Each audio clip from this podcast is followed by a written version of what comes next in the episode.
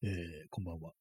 夜部屋で朝を待つ第197回スタートです。本日は11月の19日、時刻は22時51分です。ということで、えー、始めております。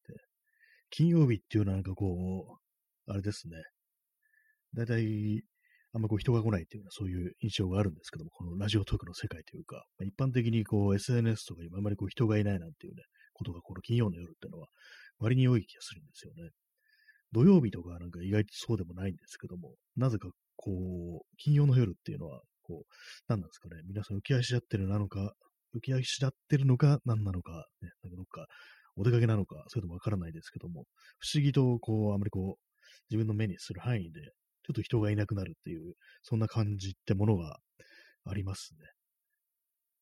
はい。まあ、という感じなので、まだ誰も来てないという状況ですけども、まあ、とりあえず始めたいと思います。えー、本日のこうタイトル、世界の終わりの天文台独量ということなんですけども、あの、ちょっと前からね、こう読んでいた本で、えー、手元からいろんなね、こう、机の上が散らばってる、散らがってるもんで、ね、なんかいろいろ物が多くってあれなんですけども、ちょっとね、確認します。えー、世界の終わりの天文台独量というね、ことなんですけども、最近読んでた SF 小説ですね。えー、リリー・ブルックス・ダルトンという作家の、ね、小説なんですけども、まあ、SF ということでね、これあの、ネットリックスでミッドナイト・スカイっていうタイトルで、あの、ジョージ・クルーニーが主演でこう、映像化されてたんですけども、私はまあそっちのは未見で、この原作の方からこう、読んだという感じなんですけども、まあ、読み終わりました。200、260ページぐらいなんですけども、まあ、読んだ感想はあれですね、この、まあ、裏見るとその SF 感動作って書いてあるんですけども、これあの SF と思って読まない方がいい感じですね。まあ、結構この、まあ、人類がね、こう滅亡しそうな時にある、まあ、世界の終わりの天文台ということで、まあ、そういうこと、ね、状態においてこの主人公のね、こう老天文学者がこう北極圏のその天文台の基地があるところに一人こもってね、こう、まあ、人じゃないんですけども、なんか女の子とかがなんか、ね、誰かにね、置いてかれたんだのかなんだかわかんないですけど、急になんか女の子はいて、なんか仕方なく、まあその、ね、いろいろこう二人でこう、過ごしてるっていう、そういう感じなんですけども、それと同時進行で、こう、木星までね、探査に行ってた、こう、宇宙船のクルーのね、状況というものを、両方がね、交互にこう、描かれるんですね。で、まあ、それ、まあ、そう、SF だろうって感じなんですけども、まあ、で結構あれなんですよね、その、まあ、非常にまあ大きなね、こう、ことが起きて、まあ、この先だとまあ人類滅亡するっていうね、文明終わるぞっていうね、そういうことが起きるにあたっ、まあ、そのことが、そう、人間のね、なんかこう、考えることだとか、まあ、今までの人生というものを嫌が本にも振り返らねばならないっていうね、自分という人間が一体何なのかっていうことについていろいろ考えるっていう、まあ、そういうことに、こうなんか非常に細かく書いてあるっていうかね、一人の人間の、こう、ね、心の変化みたいなものとかね、今までの人生に向き合うという、そういうことがなんかそう描かれてるんですね。まあ、そういう感じなんで、あれなんですよ、あの、SF 的な、なんかこう、いうものを期待するとなんかちょっとあれかもしれないですね。私読み終わったね、感想としては、あれに、ね、他の作家で言うと、あの、ポール・オースターみたいな感じを受けましたね。私、ポール・オースター結構、一時期読んでた時あるんですけども、普通に SF として読むよりはなんかそんな感じで読んでいった方が、こう、割としっくりくるかななんていうふうに思ったりします。結構ね、まあ、なんでそんな状況になったのかとかがね、あんまり語られないんでね、この地球というか文明というものが、なんでっていうことがあんまりこう語られないんで、そういう感じは、そう SF 的ななんかこう、SF 的にけりをつけるかというと、まあそういう感じの作品ではないんで、そこはね、まあちょっと、あまり期待せずにね、こう、非常にまあ大きなね、こう、そう、いわゆるカタストロフ的なことが起こった時に、まあ人間がそう自分という存在についてどう考えるかっていうね、そういうまあ私的な内面の話がすごく多いというね、感じなんで、まあそういう感じなんですけど、私はまあ非常に面白いというふうに感じましたというところでございました。ね。まあ今回はネタバレはせずにね、ちょっと語りましたけどもね、興味がある方はちょっと読んでみてくださいという感じです。ネットリックスの映像の方はどうなんですかね。私はそっちはね、見てないんですけども、結構まあ、あまりね、その予告編をね、ちらっと見ただけで、こう、あまりこう、ね、調べたりね、検索したりすることは一切せずに読んだんですけども、結構頭の中でこういろいろね、想像しながら見てまし、読んでましたね。はい、以上です。世界の終わりの天文台は、その SF 的な、ね、ものを期待するよりは、こうね、文芸作品としてね、読むのがいいんじゃないかっていうね。私、あの、ポール・オースターの作品を読んだ後のようなね、こう、感覚になったというね、話でございました。はい、もう以上、非常に、非常にこうなんか手短な感想って感じですけどもね。結構私ネタバレせずに、こうなんか感想述べるのって難しいなってずっと思ってるんですけども、結構ね、それでこの放送とかでも語れてない、喋れてないことって割にあるんですよね。なんでもね、全部喋っちゃったらね、いいんでしょうけども、なんかこう、これからね、触れるって人がなんかこう、ね、それ知っちゃったら面白くないっていう感じになると思うんですけども、まあ、ネタバレってものもあれですよね。別にされネタバレされても全然楽しめるとかね、そういう作品もありますけども、まあそういうの、されても平気だよっていう、人も結構いますけども、やっぱ物によってはね、全然知らずに、こう、前情報一切なしで見た方がなんかこう感動するっていうのはね、結構あると思うんで、私も前まではね、そのネタバレ云々ってほとんど気にしてなかったんですけども、結構ね、まあ、作品によってはね、これ先どうなるかわからないっていうのが非常にこうスリリングでね、こう、楽しみだなみたいな感じになることもあるというふうに、最近というかね、ここ数年で割と気づいたんで、なるべくネタバレしないでね、語りたいな、なんていうふうに思ったりしてます。まあ、これがあの、みんながもうみんなね、こう見てるような、なんかそういう映画だとか、そういう話だったら別に全然こう、ネタバレ OK な感じにはね、なるんですけども、あんまりね、そう、こう、あんま見てない、読んでないとかね、そういう人が多いような作品の場合は、なるべくこう語らないでこう話していきたいななんていうふうに思うんですけども、なかなか難しいですね。こう、確信に触れずになんか、魅力を語るっていうのは、まあまあ難しいっていうふうに思うんですけども、私もなんかこう、人に何か勧めるっていうのがそんなに得意ではないんで、結構いますからね、なんかそういう人、何でもこう、面白そうにこう進めることができるっていうね、風な感じの人いますけどもね、私の友人にも結構何人かいますけども、本当になんかそれで、え、それ読んでみたいみたいなね、見てみたいみたいな気持ちにさせるのがうまいね、人はね、結構いるななんていうふうに思うんですけども、私はあんまりこう得意ではないですね。はい。というわけで、世界の終わりの天文台の話でございました。え今日のあれですね、タイトルの画像なんですけども、これはあのカメラのレンズですね。あの、昨日か一昨日に話した、あの、昔の、大昔の古いね、カメラを、蛇腹のついたカメラをジャンク品で売ってたんで、それを買ってきて、そのレンズを使って、こう、今のデジタルカメラで使えるように、こう、いろいろ考えてるんですけども、それのあのメモですね。メモの上にこうレンズを置いて、実際に寸法を取ってね、どういう風になるかなんてことをさっきまで、こう、やってたんですけども、なかなか難しいですね、本当に。前もなんか大昔の、こう、大判レンズっていうね、その昔の写真館に置いてある、置いてあるようなね、こうレンズを使って、こ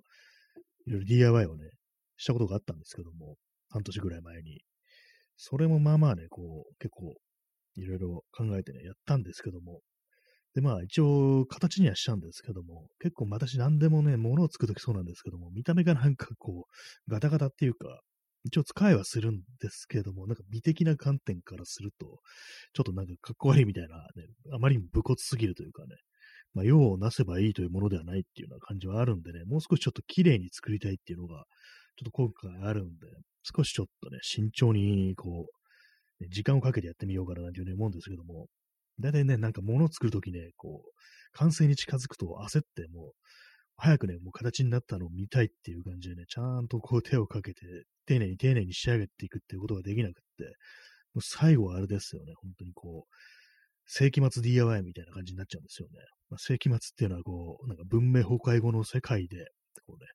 あり合わせのものを使ってなんかいろんなものをね、こう、組み立てるなんてそういう世界観とかあると思いますけども、まあ、マットマックスとかね、マットマックス、主人公のマックスの乗ってるね、車とかなんか結構ね、見た目とか、ボロっちいけども、なんかいろいろ改造してあるみたいな、そんな感じのね、見た目ですけども、ね、あのー、シリーズに出てくるね、こう、車両とかね、車とかね、こう、車両も車も同じじゃないかって感じですけど、今、まあ、そういうものがなんか非常になんかトゲとかで生やして、なんか無茶な改造してるみたいなね、だいぶなんか、荒々しい感じの、ラフな感じで仕上げるっていうね、のがありますけども、あの感じの感覚で私はこう、世紀末 DIY だななんていうふうに思うんですけどもね。えー、P さん、レイダーアーマー。そうですね。まさにあの感覚ですね。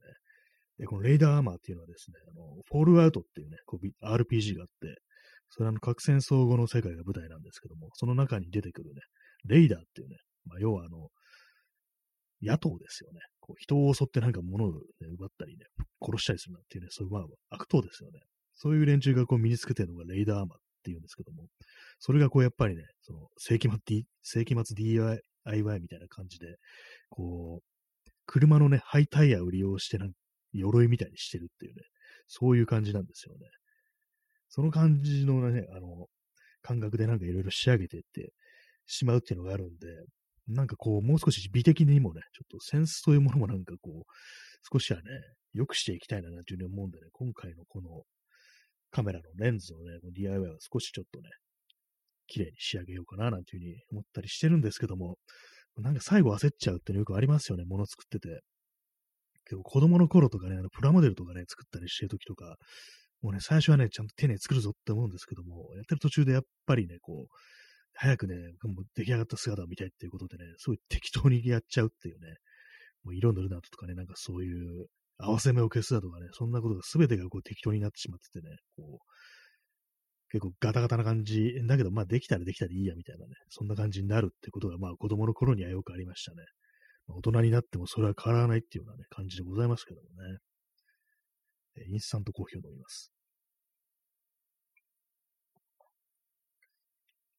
えこの何何々を飲みますっていうやつなんですけども、あの、さっきあの、インスタライブで、あの、キリンジのね、キリンジの堀米高樹が、こう、ライブ、インスタライブやってたってことでね、なんかそうらしいんですけども、なんかそこであの、水を飲んでたらしいんですけども、その時あの、水を飲みますってね、いうふうに、ちゃんと言ってたらしいですね。私別にあの、堀米高樹に、ね、影響されてそれを言ってるわけじゃないんですけども、なんかこう、やっぱみんなこのライブというかね、こう、生配信、生放送的な感じでやってると、こう、そういうふうに言いたくなるっていうのちょっとね、あの、間が空きますからね、そのなんか飲んでる間っていうのは、その前になんかこう、言ってしまうっていうね、のがあるみたいですね、どうやら。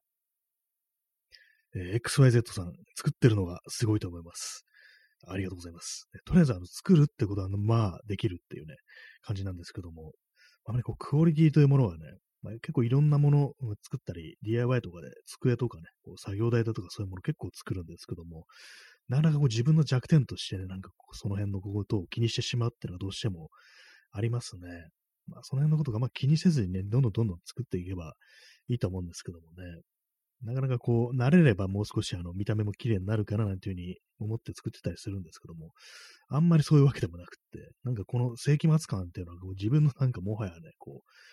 切っても切り外せないみたいな感じになっちゃってるなっていうようなのはね、結構思ったりしますね。やっぱもう勢いでなんかやるってのもまあまあ、ね、結構大事なことでありますからね。やっぱりこう最初からあの、ハードル上げちゃうとなかなかこう手をつけられずにっていうね、感じになってしまうっていうのがあるんで、まあ世紀末であっても、こう、ね、とりあえず形にするっていうのはまあいいのかもしれないですね。世紀末っていうとなんかすごくね、それだけで格好がついたみたいな感じで結構便利な概念かなというふうに思うんで、もし今あの何かに手をつけたくて、何か作りたくて、こう、できないっていうね、あんまこう仕上がりに自信がないっていう人は、そういう場合あの世紀末だからっていうような、そういう感じの言い訳というか、その口実というかね、なんかこう、そういう大義名分みたいな感じでね、その、世紀末だからっていうような感じのね、あれで言って、いただけるとなんかこう手をつけやすいのかななんていうふうに今、ふと思いました。これからはね、もう21世紀ですけども、次の世紀末の時もう生きてないですけども、ちょっとね、今年はなんか世紀末っていうかね、今年からはね、これからはもう世紀末の時代だっていうね、感じで、行こうっていうね、ことをちょっと提案していきたいなというふうに思いましたけどもね。まあ、そんな感じで、まあ、この放送もある意味、世紀末的な放送でありますからね、文明崩壊後、崩壊してるっていう感覚で、ね、こう、誰か自分の他に生き残ってる人間はいないのかみたいな、そんな感じでこう発信してるというね、ところがあるんですけども、まあ、その感じでやっていきたいなというふうに思ったりしております。えー、XYZ さん、キリンジにパクられましたね。そうですね。まさか堀米高木にパクられるとかっていうね。まあ、向こうは水でしたけども、こっちはね、だいたいインスタントコーヒーとかですからね。まあ、でもなんか、行っちゃう気持ちわかりますよね。飲みますっていうね。私のね、こう、身内がね、昔バンドやってたんですけども、そのライブね、見に来てくれって言われてね、こう、行ったことあるんですけども、その時やっぱりね、水、水飲む時なんか言ってましたね。なんか水は美味しいねって言ってたんですよね。水、水は美味しいよなっていうね、なんかそう、非常になんかプリミティブな感想が出てくるっていうね、水は美味しいねっていう感覚もあれですよね。ある意味世紀末ですよね。水というね、まあ今、現代ではね、普通にじゃんじゃん飲めますけども、世紀末の世界ではね、なかなかこう、貴重でしょうからね、まあ、その感じで、まあ世紀末的な、世紀末ライブですね。世紀末ライブの MC は水が、水は美味しいねっていうね、そんな感じになると思うんでね。まあ、ひょっとしたらね、堀込高木も非常に喉が渇いてたのかなっていうふうに思ったりしましたけどもね。まあでもなんか全然キリンジがインスタライブやるなんて知りませんでしたね、なんか。別にインスタもフォローとか特にしてないんですけども、まさかパクられるなんてっていうね、もう今度文句つけに行こうかなっていうふうに今思ったりしましたけどもね、何を、どういう反応されるんだろうかなっていうふうに思ったりしております。はい、水の話でした。まあ、何でもこう世紀末的なこう、ね、概念を導入していくと、逆になんか生きやすくなるんじゃないかっていうね、まあ、世紀末の世界は全然生きやすくないですけども、そうだ、もうね、文明は終わったとね、そういうふうな感覚でもって生きていくのは、こう、いいんじゃないかなというふうに今ね、思ったりしております。ね、結構、あの、あれなんですよ。私 DIY をするときに、ピンタレストっていうね、こう、サービス、ね、で、なんかこういろいろなんかネタ探しみたいなことすることあるんですけども、そういうのを見てるとね、どんどんどんどんなんかこう、一つね、世紀末的なものをね、こう、クリックすると、それからあのサジェスサジェストでね、どんどんどんどんなんか世紀末感の溢れる、ね、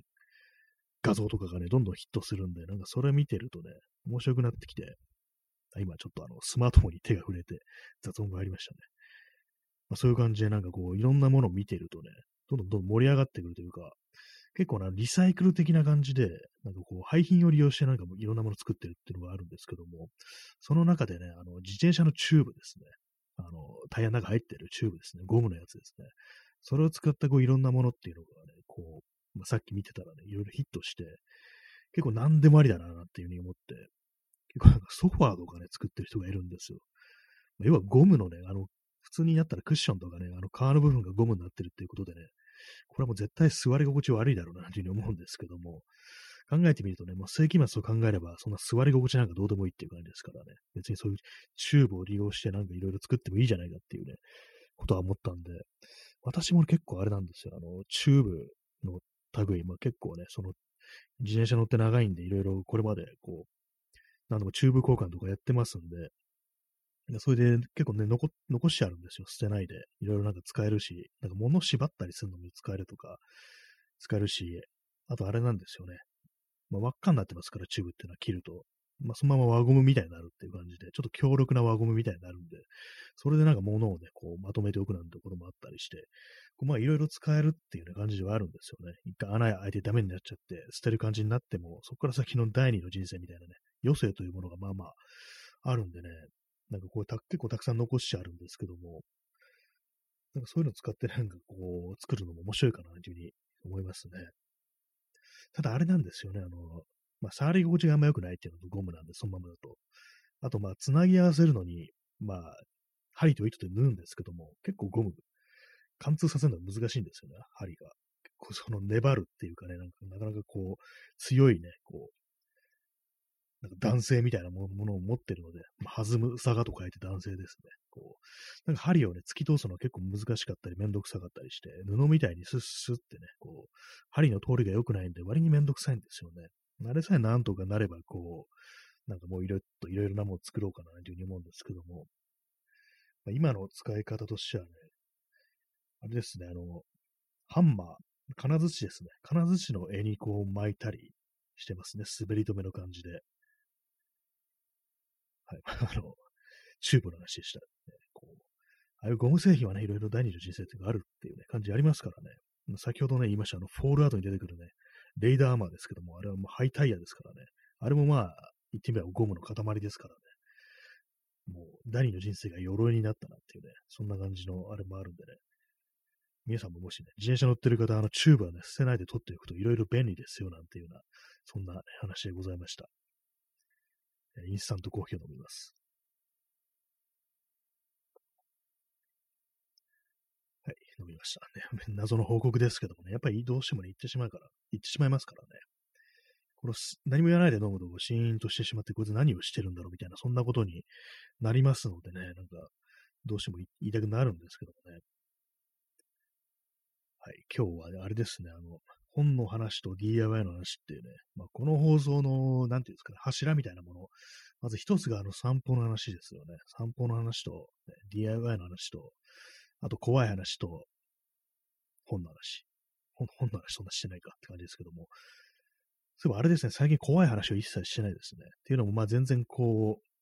う、ね、ネタがないっていうのはあるんですけども、あまり私個人としてもね、そういう感じの怖い話を、ね、読ん見たり読んだり聞いたりすることがなくなってしまったというのがあって、やっぱりあれですね、こう、怖い話っていうのは夏が一番、ね、こう、盛り上がるのかなというふうに思ったりしますね。夏休みといえばね、心霊回帰特集なんてものが昔テレビでやってたものですけども、まあ、最近はどうなんでしょうかっていうね、こと思いますけども、やっぱりこう暑い時期じゃないとああいうものってあんまりこう、ね、見たり読んだり聞いたりする気にならないのかなっていう、まあそういうのはちょっと感じしたりしますね。まあただ、そういうのもね、刷り込みかもしれないですね。あのテレビとかで、よく夏にそういうものやってたから、なんとなく暑い時期にこう、自然とそういう気分になるっていうね、そういう刷り込みみたいなものだけであって、実際まあなんかその、どの季節でもやっても、ね、同じように怖いっていうのはね、あると思うんですけども。そんな感じでね、別になんか最近あの階段を仕入れてないですね。なんかこう稲川淳二のね、チャンネルとかね、YouTube のチャンネルとかね、フォローしてるんですけども、まあ、更新とかされてるんですけどもね、なんかこう、見てないですね。見てないですね。ってこと言われてもって感じですけどもね。この放送を、稲川淳二が聞いてたらどうすんだよっていうね、必ず気を悪くするだろうなっていうふうに思うんですけども、まあ、そんなことはありえないですけどもね。ま、そんな感じで怖い話というものが今、枯渇しているので、あんまこう、全然こう、この放送ではね、話ができていないという感じですね。まあ、でも怖い話ってあの、まあ、結構何度も喋ってますけども、結構類型化してくるというか、あこのタイプの話ね、みたいなことはね、結構ありますからね、そういうところもあってね、こう、だからもう、ある程度そういろんなタイプの話を読んだりしてしまうと、もう、これかみたいな感じでちょっと読めてしまうっていうのがあるんで、まあ、その辺のことはありますよね。まあ、とはいえね、ああいうお話っていうのは結構ね、まあ、何度も聞いただとか、こうこういうタイプの話は何度、いろいろあるよなみたいなこと思っても、やっぱりなんかね、その度ごとに、こう、楽しいっていうね、楽しいというか、なんかそれなに面白くは思えるっていうのはあると思うんですよね。まあ、昔話とかね、まあ、大体まあ、類型的ですからね、ああいうのってね。まあ、昔話と怖い話っていうのは、まあ、ある程度被ってるようなところもありますけどもね。はい。まあ、そんな感じで、あの、新しいね、怖い話というものはね、一切ないですけども。どうなんですかね。やっぱ時代時代の怖い話っていうのもの結構その特殊ミックみたいなのがね、多分あると思うんですけども、で、まあ、大昔のね、なんかこう、19世紀の怖い話と、20世紀の怖い話と、今の21世紀の怖い話、それぞれね、こう、全然違うなっていうことは多分あるんでしょうけども、なんかやっぱりこう、今のね、こう、例えばテクノロジーにね、関連したなんか怖い話っていうの、なんかどうもいまいち乗り切れないというかね、なんかこう、俗っぽく感じてしまうっていうのは、私の個人のね、感覚としてはあって、なんかこう、怖い話っていうのはやっぱりこう、昔の世界で起こることであるっていうような、どっちかって言ったらね、その昔話的なものに対する思考の方がちょっと強いっていうか、ちょっとね、テクノロジーとかがね、こう、入ってきてね、都市伝説的ななんか怖い話になってくると、ちょっと私は冷めるようなところがありますね。周りに。だから結構その都会的なね、都会とかで起こる怖い話よりも、こう、ね、自然の中だとか、人があんまりいないようなところでね、起こったね、なんか恐ろしいね、体験とか現象だとか、そういうことの方がなんか結構ね、私はそそられるものがあるんですよね。まあ、それだけなんですけども、まあ、そんな感じで、なんか結構、その怖い話というものにもなんかこう、思考というかね、なんか趣味、趣味みたいなものがね、出てきますね。私はほんと都市部の怖い話っていうのはあんま怖くないっていうね、まあ、私の感覚なんですけども、やっぱりこう、人知の及ばないというようなところにある、ね、そういうもの、ところの、ね、環境の方が怖いなっていうふうに思うんですけども、でもあの、すごく考えてあれですよね。宇宙の怖い話ってのはどのくらいあるんですかね。よくまあ SF 映画だとこね、なんかそれこそ宇宙的な恐怖っていうね、感じでなんかこう、宇宙飛行士がなんか恐ろしいものにね、こう出会うみたいな、そういうのも結構あると思うんですけども、なんかこう、心霊的な怖さっていうのはこうあんまり宇宙にはないっていう。まあ、つってもね、あれ人間がいないからだろうって言われたら、それ、そこまでなんですけども、なんか今ふと思いましたね。まあ、ちょっとね、あの、世界の終わりの天文台というね、まあ、宇宙が出てくる小説を読んでいたものですから、あの時は宇宙、宇宙にね、意識が行きましたけども、まあ、そのような感じでございますね。まあ、宇宙の怖い話っていうのは、あまり聞いたことがないと。人間がいるとこじゃないと基本的にあれですからね。コーヒーを飲みます。もう今、すべて飲み干しました。もう完全にもうね、ぬるく、ぬるいどころも完全に冷たくなってるね。インスタントコーヒーを飲み干しましたね。まあ、そんな感じで、あの、人が全くいないところだと、まあそ、霊、心霊現象自体起きないっていうのがあるんで、まあ、その辺のね、感覚っていうか、こうね、ちょうど具合のいいところっていうのは、やっぱ山とかなんでしょうね。山はね、こう、人が登っていくっていうのありますからね。海とかだと、まあ、深海とかはね、人間とかあんま行かないですからね。そういうのありますからね。やっぱりこう山というもの、山の怖い話っていうのが私はなんか一番こう怖く感じるっていうね、そういうのありますね。えー、P さん、火の鳥で宇宙を舞台にしたシリーズ。あ、そういえばありましたね、火の鳥。宇宙、宇宙編とか未来編とかそういうの、いろいろありましたけども、宇宙飛行士があの、ね、出てくるやつありましたね。あれはなんか結構謎の惑星みたいなところに着陸しましたけども、あれもね、かなりこう、よくわからない何かがね、追いかけてくるみたいなね、本当いない、死んだはずのクルーがなんかこう、自分たちのね、脱出スポットを後ろからついてくるみたいな、なんかそんなやつありましたね。火の鳥。あれはなんか宇宙編だったか未来編だったかちょっと覚えてないですけどもね。えー、XYZ さん、クトゥルフは宇宙的恐怖って言いますよね。よく知りませんが。あ、そうですね。あの、コズミックホラーってやつですね。クトゥルフっていうのは。私もね、こう全然読んだことないんですけども、まあ、クトゥルフ的な、まあ、作品っていうのはね、多少は触れたことあるんですけども、元のね、あのラブクラフトとか、まあ、その系譜の人たちの小説っていうのはもう全然読んだことないんですけども、あれはもう人間よりもね、こう前にいた存在っていうか、あれも別に神じゃないけれどもなんかね、神的ななんかね、こう、力を持ってみたいな、そんな感じのね、あれだと思うんですけども、あれがそうですよね。地球上の話なのになんか宇宙的恐怖っていうね、コズミックホラーなんて言いますけど、あれはどっから来てるのかななんていうふうに思ったりするんですけどもね。人間よりもね、こう、全然こう、前に、昔からいた、ね、なんか、そういう存在についてね、恐怖のね、話ですよね。あれもなんか非常になんか影響力が強いのか、なんかいろんなところでね、その、コズミックホラー的な作品っていうのはたくさんあると思うんですけども、私もなんかこう知らず知らずにね、いろいろかなりの数触れてるんじゃないかなというふうに思うんですけども、元のね、こうラブクラフトのクトゥルー神話というものを、まあ、全く触れてないんでね、そういうのも読んでみたら面白いですかね。確かの狂気の山脈ってやつが、まあ、オリジナルっていうか、一番大元のラブクラフトの作品だなっていうのは聞いたことあるんですけども、まあ、全然読んだことはないというね、話で。